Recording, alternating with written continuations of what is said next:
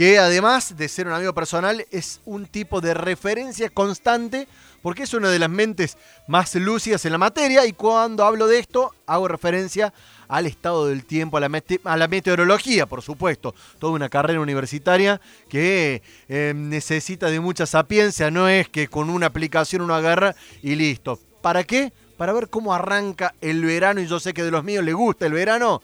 Bienvenido Gerardo Barrera, ¿cómo está Gerardo? Muy buenos días. Muy bien, Jonah, encantado de estar con vos, un abrazo grande. ¿Cómo arranca hoy? Estamos eh, comenzando verano, 21 del 12 ya, ¿no? Capicúa y comenzando el verano. Así es, hoy estamos comenzando el verano, eh, está la Tierra justamente en estos momentos está pasando por el eje, digamos, eh, que divide la primavera del verano, eh, es una cuestión astronómica y de por el movimiento de rotación que tiene la Tierra alrededor del Sol. Hoy va a ser el día en donde vamos a tener mayor cantidad de horas de sol y además va a ser el, en este día el Sol va a pasar exactamente por perpendicular por arriba, digamos, de lo que es el trópico de Capricornio. ¿Eso es, eso es el solsticio?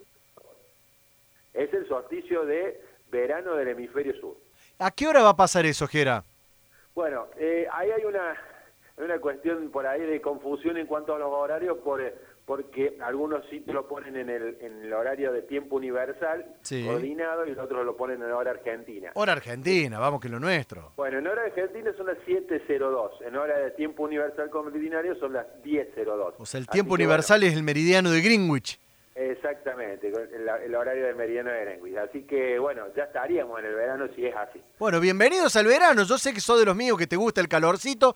La pregunta fundamental que se hacen hoy todos arrancando la semana, más allá de cuándo llegará la vacuna, preguntan, ¿armamos la mesa afuera o armamos la mesa adentro como no se recomienda para la Navidad?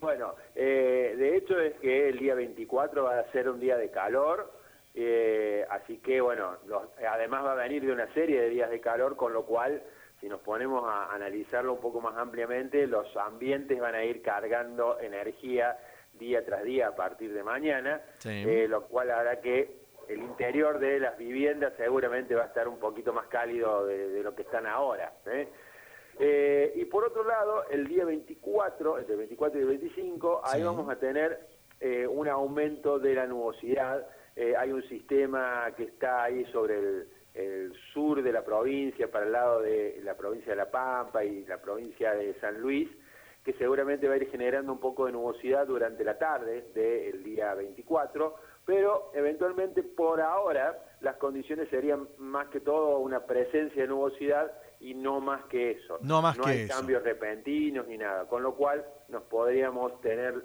eh, podríamos poner digamos, la mesa afuera. Cuanto más al sur estemos o más a la zona de tras la sierra estemos, más en riesgo estamos de que de nublado pasemos a un, de parcial nublado pasemos a un nublado y quizás en la madrugada algunas chiquitas, algunas gotitas que estén cayendo. Giera, a ver, la meteorología tiene esto de hacer y armar los pronósticos, y los pronósticos es mirar para adelante. ¿Se puede saber si va a ser un verano en esto que nos vamos a cocinar o, o va a estar tranquilo o no es posible mirarlo tan a largo plazo? Y para ponerlo en números así de referencia directa, no se puede ver tan rápido. O sea, yo no te podría decir en enero cuál va a ser la temperatura más alta que se va a dar en todo el mes, porque bueno, va a depender un montón de, situaciones. Fíjate que aquí estamos discutiendo grado más, grado menos, nube más, nube menos, de acá al, jueves y el viernes. Eh, bueno, cuanto más lejos se hace el periodo que uno quiera saber, más incierto es poder poner eh, datos precisos. Pero bueno, este verano, por lo pronto, lo que tiene de particular es que tiene, viene de un invierno, de una, de una primavera con déficit de precipitación. Eso hace entonces que ya de por sí los suelos, eh, el, aire en sí, eh, carezca de la humedad que habitualmente tiene. Y es por eso que, fíjate vos que las temperaturas elevadas que se van dando no las sufrimos tanto, porque en realidad... Está todo muy seco al, estar muy seco siempre estamos teniendo mañanas medianamente más, más frescas, digamos, de lo que eh, se suele asociar a un día de mucho calor. Llegamos a 36, 37, pero arrancamos de 20 y es una, una temperatura medianamente aceptable.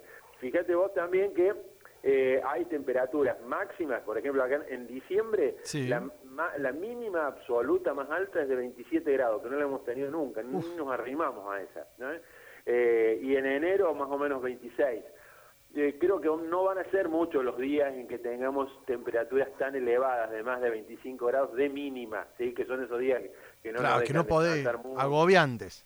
Claro, y que después, por más que no lleguemos a 40, son días que son muy pesados de entrada. Bueno, quizás esos días no se noten tanto, pero indudablemente que por otro lado, al no haber humedad, va a haber más días o va a haber más tiempo de insolación directa que eh, días con nubes, con lo cual también vamos a tener eh, esos registros de máxima bastante elevados, o sea, tardes con mucho calor, con mucha insolación y seguramente no solamente nos vamos a tener que cuidar por el calor, sino también por la exposición al sol. ¿no? Porque van a ser días eh, de mucha insolación y eso ahora, fines de diciembre y principio de enero, que es la época eh, de, vacaciones de muchos, bueno, va a ser eh, quizás un punto, digamos, a tener en cuenta. Bueno, para tener en cuenta, la verdad que siempre el placer de charlar con Gerardo Barrera, así que bienvenido el día más largo del año, bienvenido a la temporada más linda del año, bienvenido al verano. Gera, te dejo un abrazo grande, que tengas muy felices fiestas y el descanso merecido que se te viene.